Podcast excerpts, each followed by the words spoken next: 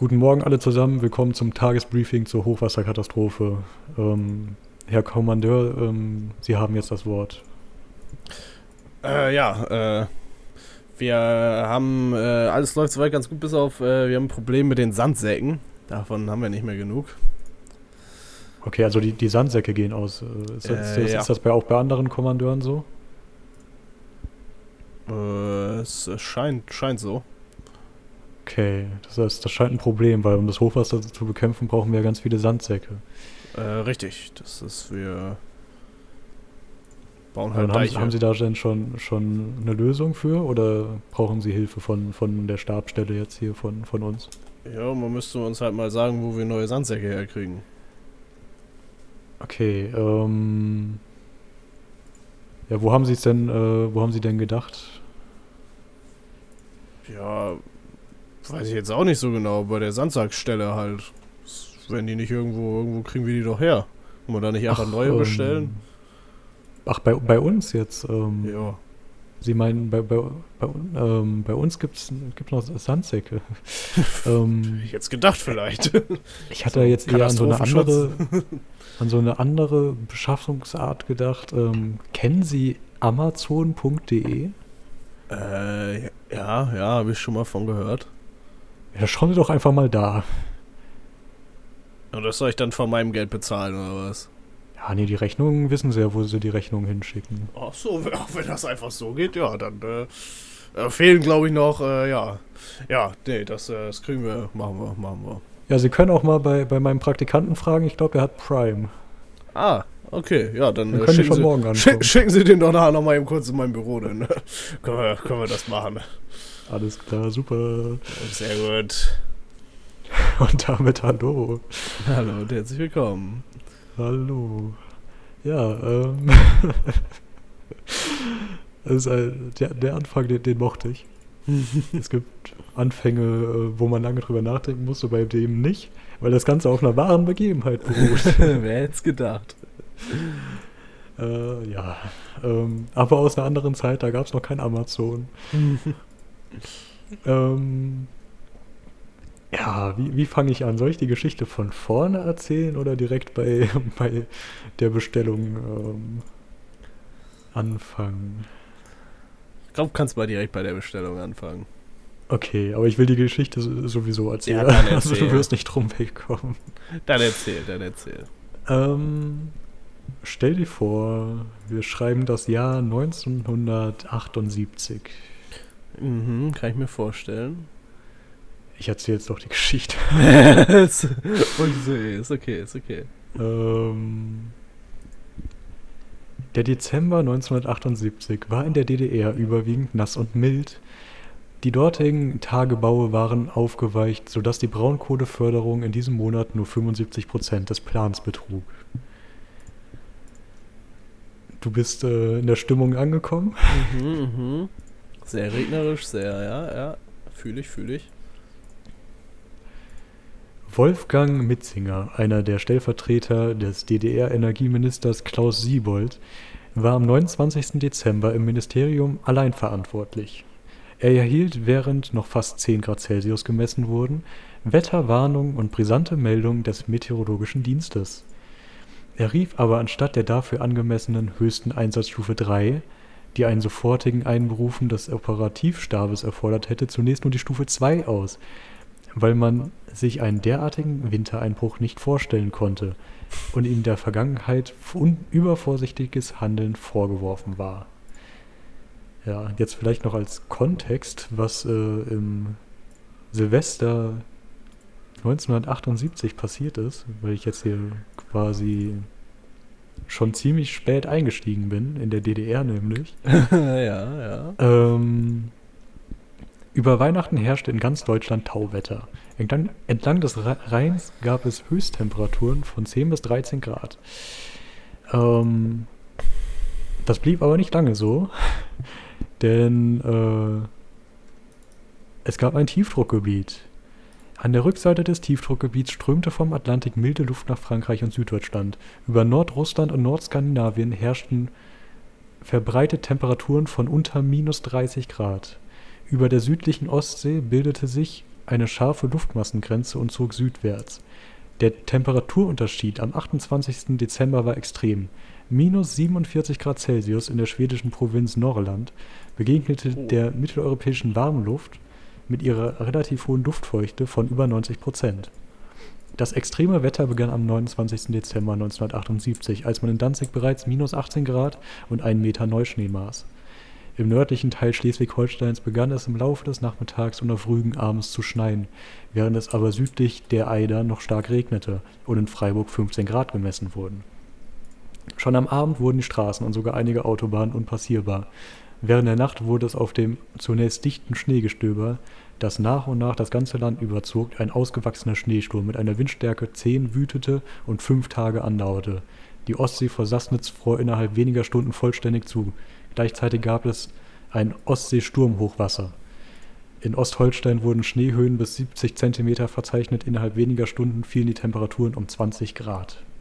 Oh, ja, ja, ja. Das, ja, klingt, klingt kalt und Das klingt äh, bisschen apokalyptisch. Äh, ja, das auch, ist- auch das.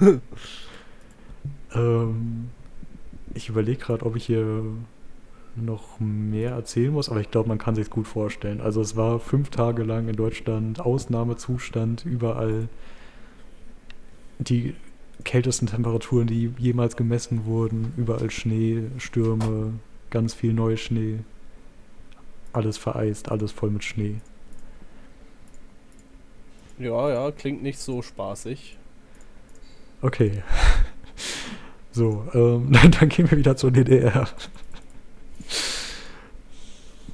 Also, ähm, die, die falsche Warnstufe wurde ausgerufen, aber dabei blieb es natürlich nicht, denn der, der Schnee ist dann natürlich auch schon angekommen, äh, ein wenig später.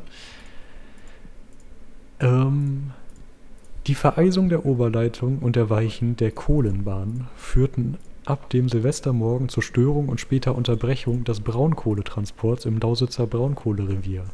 Da der Strom der DDR zu sieben- 75% aus Braunkohle erzeugt wurde und die Vorratsbunker der Kraftwerke nur geringe Reserven boten, brachen innerhalb von 24 Stunden große Teile der Strom- und Fernwärmeversorgung zusammen. Oh, Durch, durch den hohen Wassergehalt bis zu 60 gefo- Prozent gefror die Braunkohle in den Gruben sowie in den Bahnwaggons. Ein mechanisches Entladen war nicht mehr möglich. Also normalerweise äh, gibt es da so einen Knopf an den Waggons. Dann- Mhm. Drückt man drauf und alles fällt raus, aber nein, es war ein Eisblock drin. Ja, klingt So. sehr chillig. Aber natürlich äh, weiß sich die DDR zu helfen. Die Regierung der DDR schickte tausende Arbeitskräfte mit Handwerkzeugen in die Lausitz, um die vereisten Kohleklumpen aus den Waggons zu lösen. Sie bot an, notwendige Werkzeuge, egal woher, zu besorgen. So wurden nach einer Anforderung des DDR-Hauptenergiedispatchers unter anderem 500 Bohrhämmer vom westdeutschen Otto-Versand innerhalb weniger Stunden in die DDR geliefert. ja, also das. als, als ich das gelesen habe, ich, äh, ich hatte einen Nachtflash. Weil die Vorstellung so. Scheiße, wir, wir können nichts mehr machen. Los, bestellt bei Otto. ja, bestellt bei Otto. Ja, ja, ja, doch. Hat dann, hat dann jemand in der Zentrale den, den Katalog aufgeschlagen und äh, dann da mal angerufen mit der, mit der, mit der Nummer für den, für den Bohrhammer. Wir brauchen einmal den Bohrhammer. Um, äh, welche Nummer im Katalog ist denn das? Ja, weiß ich auch nicht so genau. Eigentlich kriegen wir ja den Katalog gar nicht. Ja, weil. Also die mussten das dann wirklich dann alles per Hand machen, weil die hatten Aber- natürlich auch keinen äh, keinen Strom, um, um da irgendwie einen, einen Schlagbohrer zu betreiben oder so. Mhm, Aber auch wild, dass Otto das im Angebot hat. Ja. Und da 500 mal eben innerhalb weniger Stunden über die Grenze liefern konnte. Also Ja, äh, ja, okay. Das Grenzproblem war ja nicht, nicht Westdeutschland, würde ich jetzt mal ganz Ja, dreist okay, das behaupten. Und sobald Ostdeutschland sagt, ja, lass mir durch, geht das, glaube ich. Das stimmt. Das hat dann eher an den äh, Devisen gemangelt, um das Zeug auch zu bezahlen. Ja. Ja, aber irgendwie trotzdem, trotzdem verrückt. Also, Definitiv ich, verrückt. Ich, ich weiß nicht, wer, wer der Chef äh, von Otto damals war, aber ich kann mir vorstellen, wenn es heute oder so passiert wäre, würde sich dann äh, Jeff Bezos feiern wie, wie der Weltretter. Ja. Weil er es geschafft hat, äh, 500 Bohrhämmer zu liefern in ein Krisengebiet. Yep. Der wäre so wie, ja Leute, ohne Amazon wärt ihr jetzt alle tot. oh, ja, ja, so wäre das wahrscheinlich heute. Aber wobei ich schaue mir gerade an, äh, wie die so aussehen und ich glaube, ah doch, die gibt es auch mit, mit Pressluft. Aber wahrscheinlich nicht, äh, haben die keine, äh, keine Pressluft gehabt damals bei Otto Bohrhämmern. Also vielleicht waren die doch mit Strom und die haben einfach die, die Kraftwerke so eingestellt, dass alle einen Stromausfall haben, außer die Leute, die da die, die Bahnwaggons frei hammern. Ja. Ja. Aber die, die äh, Rettung war das noch nicht. Der Wikipedia-Artikel schreibt zwar, sie konnten erfolgreich eingesetzt werden, danach wird es aber noch ein bisschen verrückter. Den Durchbruch brachten allerdings erst auf Fahrzeuge montierte Düsentriebwerke von stillgelegten MiG-17, mit welchen die in den Waggons festgefrorene Kohle aufgetaut wurde. Kann man ja mal machen. Einfach mal, ey, haben wir irgendwas, um die aufzutauen? Hm. Ja, wir haben ja noch ein paar alte Kampfjets rumstehen. ja. Lass doch mal von unseren Kampfjets einfach mal die Triebwerke abschrauben. Ja. Klassiker einfach. Was man, was man halt so macht. Da gab es aber auch noch Probleme bei, und zwar, ähm, diese brauchten jedoch große Mengen Kerosin und beschädigten die Waggons durch die intensive Hitze. Auch Sprengladungen kamen zum Losbrechen der Kohle aus den Wagen zum Einsatz. Natürlich, natürlich. Ich glaube, die Sprengladungen haben aber auch die Waggons beschädigt. Das steht da gar nicht mehr. nein, nein, die waren so präzise eingesetzt. Das ist, äh, die sind nicht, äh, die sind nicht beschädigt worden dann. Ja. Ja, also der, der Artikel geht weiter, die haben viel mehr Kohle gebraucht, als sie überhaupt entladen können. Irgendwie das Kraftwerk, äh, das größte Kraftwerk brauchte 100.000 Tonnen Kohle am Tag. Und selbst mit Düsentriebwerken haben die 1000 Tonnen pro Viertelstunde entladen. Okay. Also, wenn man das mal zusammenrechnet. Okay, nicht Taschenrechner so, öffnet sich nicht. nicht so ultra worth, meinst du? Oh doch. Hä? Was erzählt der Wikipedia-Artikel für einen Quatsch? Das reicht fast exakt genau. Das sind dann 69.000 äh, von 100.000. Ja, okay, aber ob das, das ist, ob es das wert ist, ist natürlich die Frage, wenn du. Ja, und das nächste Problem war, da ist halt nichts nachgekommen. So. Ja. Also die, die, konnten dann zwar ihre Wagen entladen, aber die, die Gleise waren ja trotzdem und die Oberleitung äh, vereist. Stimmt. Ja, ähm, Erich Honecker ist äh, direkt am 30. Dezember nach Afrika aufgebrochen. Also quasi, die Krise hat ja am 29. begonnen. Ja. War wohl zu kalt. ja. Ein guter Regierungschef auf jeden Fall. Definitiv. Er, er weiß, wie man sich der Verantwortung entzieht. Der Beste, könnte man sagen. ja. Vor allem ist doch eigentlich Silvester so ein Zeitpunkt, wo so Staatschefs ihre, ihre Ansprachen halten und so. Da, da geht doch niemand auf Afrika reisen, oder? Da steht jetzt auch nicht, ob das ein, ob das ein Urlaub war oder äh, eine Geschäftsreise. Wie ja, heißt das bei Regierungs, wenn, wenn die Geschäftsreise machen? Regierungsreise? Ich ja, weiß nicht. Staatsbesuch oder so? Staatsbesuch, das habe ich gesucht, danke. Kein Problem. Ja, ähm. Ja, dann ist auf jeden Fall die gesamte Armee der DDR ausgerückt. Das Darunter das Luftsturmregiment 40 im Ski Skieinsatz. Im Skieinsatz. ja, zur Versorgung der Zivilbevölkerung im Stationierungsraum. ja, da, da, die Straßen waren halt unpassierbar. Du, du konntest nichts mehr freiräumen, weil es sofort wieder voll war und es war alles voller Eis. Hier steht auch irgendwo, ich, ich glaube, ich lese jetzt nicht den ganzen Artikel noch vor, aber ähm, das war dann so kalt, dass das äh, Streusalz nicht mehr das Eis zum Schmelzen gebracht hat. So. Also, du hast dann wirklich Eisstraßen. ähm, ja. Auch, auch eine. Achso, und es war dann auch irgendwann so kalt, dass der, dass der Diesel nicht mehr äh, geflossen ist oder so. Oder sich Oh, zersetzt ja. hat. Also die, die konnten dann auch irgendwann nicht mal mehr ähm, Notstromaggregate laufen lassen. Ähm, Das ist natürlich nicht so gut. ja, und es war minus 28 Grad und äh, Heizung fielen natürlich aus, weil die meisten mit Fernwärme waren und die auf die Kohle angewiesen waren, genauso wie der Strom. Klassiker. Ähm,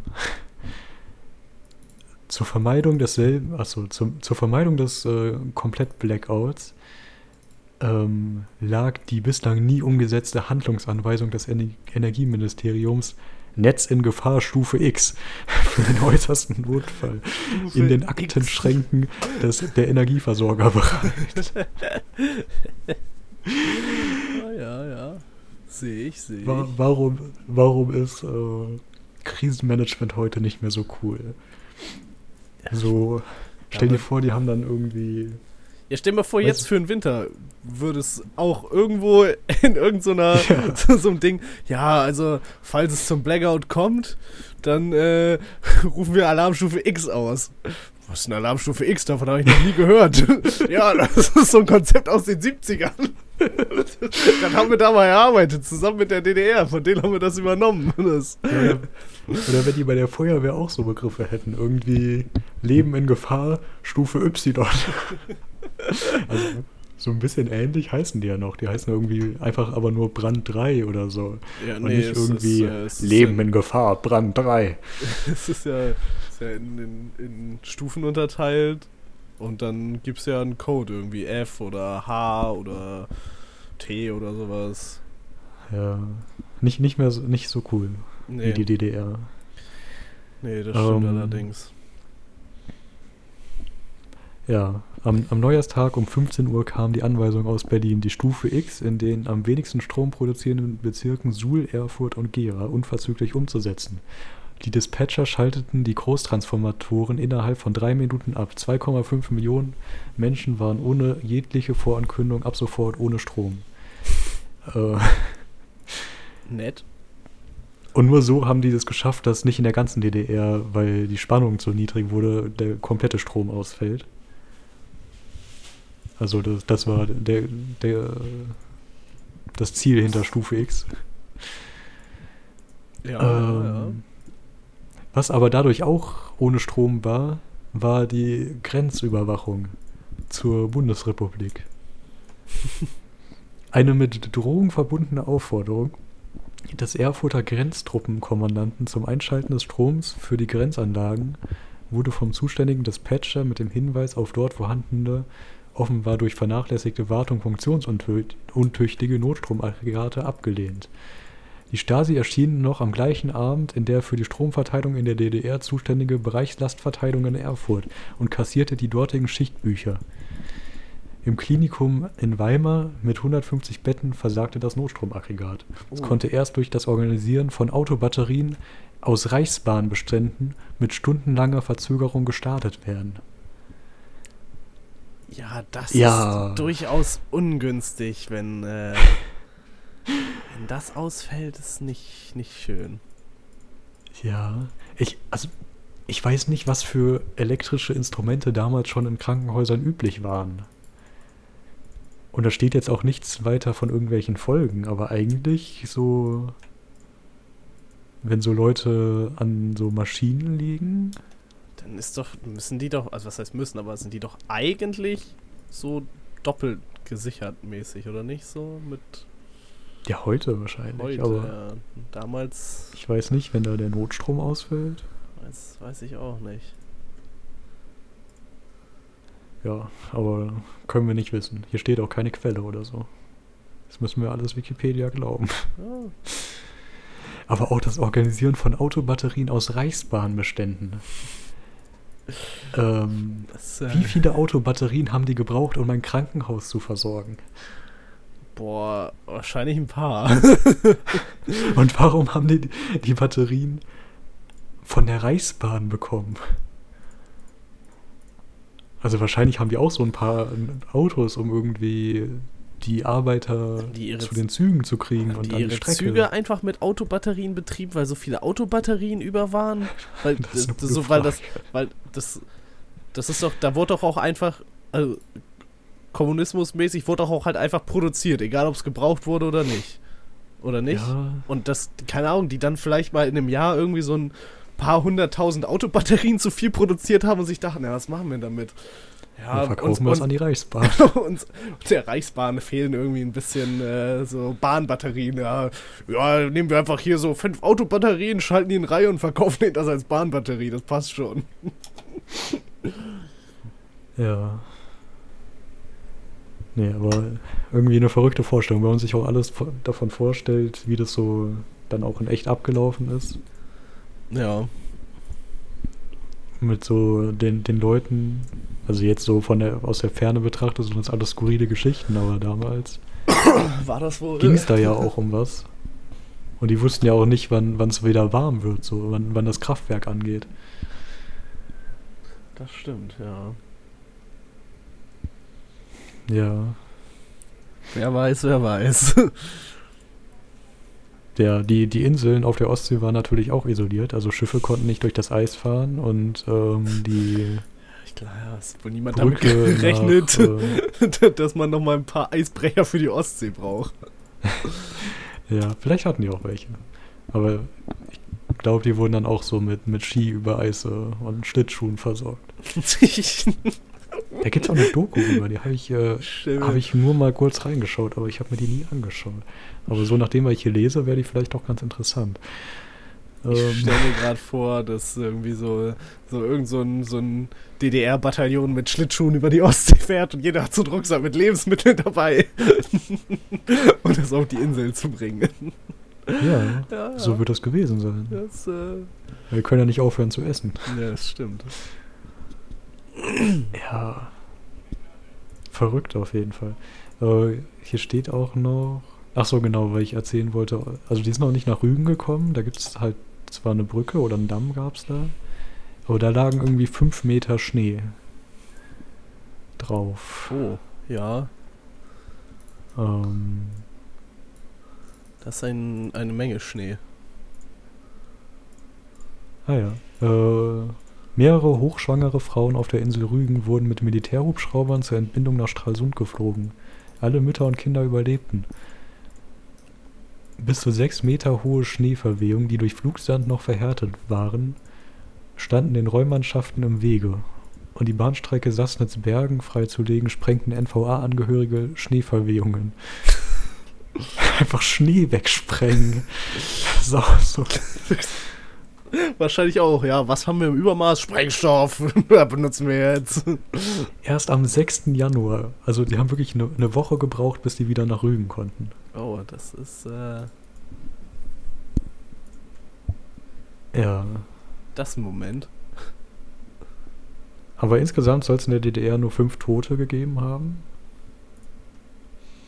Also zumindest durch Unfälle, durch die Schneeglätte, was auch immer. Da steht auch eine andere Quelle mit 18 Toten. Ja, was aber viel, viel tragischer ist so. Man, man denkt da zuerst so an die Menschen, aber natürlich äh, gab es da ja auch ganz viel Landwirtschaft. Oh, stimmt. So. Und da sind 40.000 Ferkel und Kälber und 90.000 Küken erfroren. Oh, Das ist äh, krass. das ist echt krass. Und so eine Menge erfrorene Tiere einfach. Ein bisschen traurig jetzt. Ja, So, das ist wirklich traurig. Schon. Aber hier steht auch, dass äh, irgendwie Schafe, die, die im Freien ohne Stall gelebt haben, das überlebt haben. Schafe, den, die können das Die haben bestimmt. Wolle. Ja, wenn die noch nicht geschert wurden, da, dafür haben sie es ja ursprünglich mal gemacht, dass sie nicht erfrieren, oder? Ja. Aber hier steht, dass sie dann teilweise von Wildschweinen danach attackiert wurden. Die Das ist ja irgendwie Schafe? so ein. Ja. Hä? Ich verstehe es ja auch nicht ganz, den Zusammenhang. Aber wahrscheinlich einfach, weil es da so ein äh, ja, Futterdruck gab. Dass da jedes Tier versucht hat, irgendwas zu finden. Und dann dachten sich die Wildschweine, wir fressen jetzt die Schafe. Ja, oder halt attackiert. Ich, ich glaube nicht, dass die ihren Speiseplan umgeworfen haben. Ach, die wollten das haben Futter von Die den dann Schafen zumindest da vielleicht. weggebracht, dass die das Futter für sich haben. Okay, das, das, das, klingt, das klingt realistischer, als dass irgendwelche Wildschweine auf einmal Schafe umlegen, um die zu essen.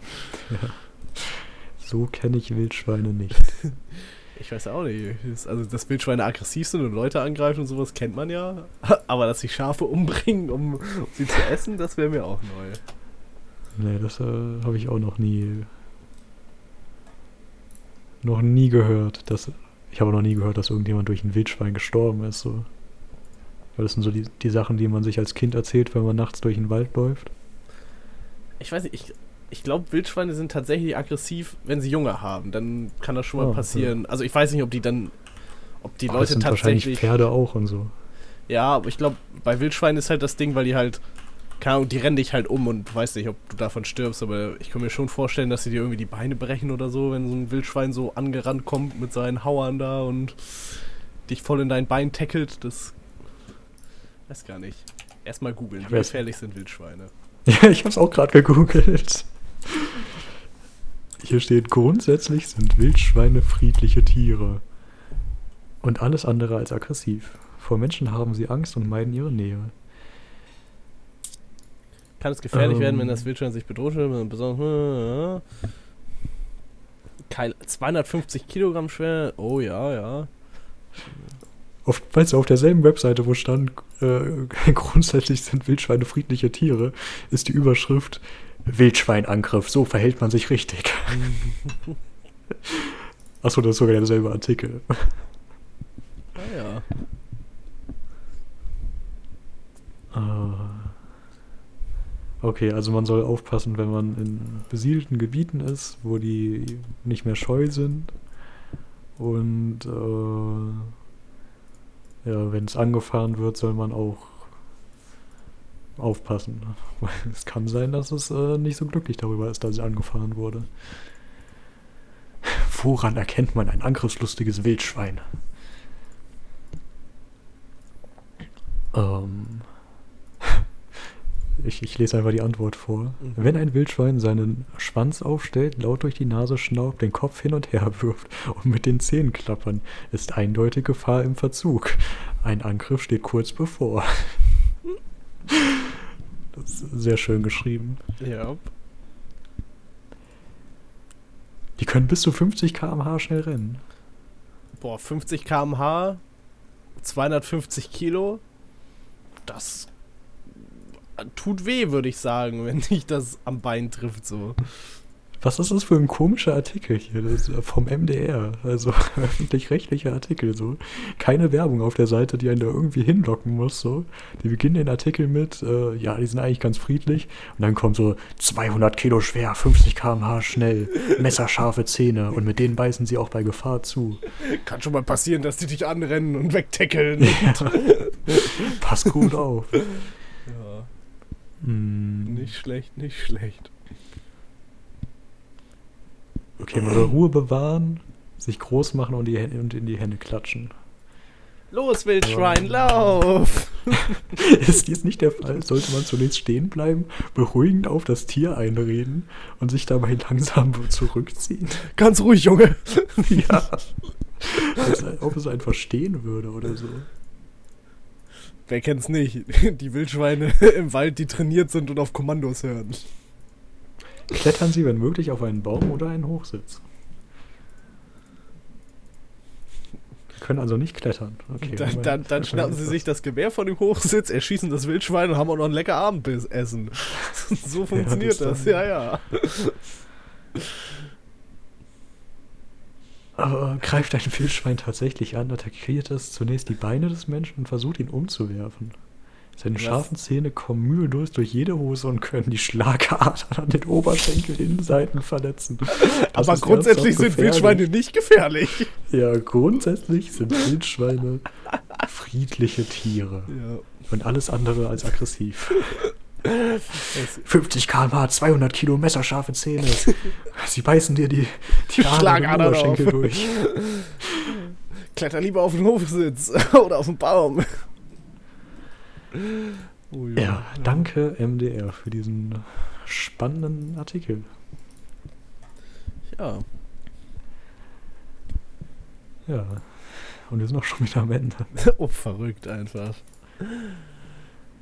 Ja, so, so schnell kann es gehen. So schnell kann's gehen.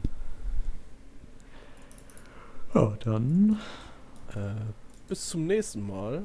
Und Vielen schreibt uns, was ihr von Wildschweinen haltet. Oh, Richtig ja. Gerschiff. Für wie Ja, gefährlich genau. haltet ihr Wildschweine? Ja.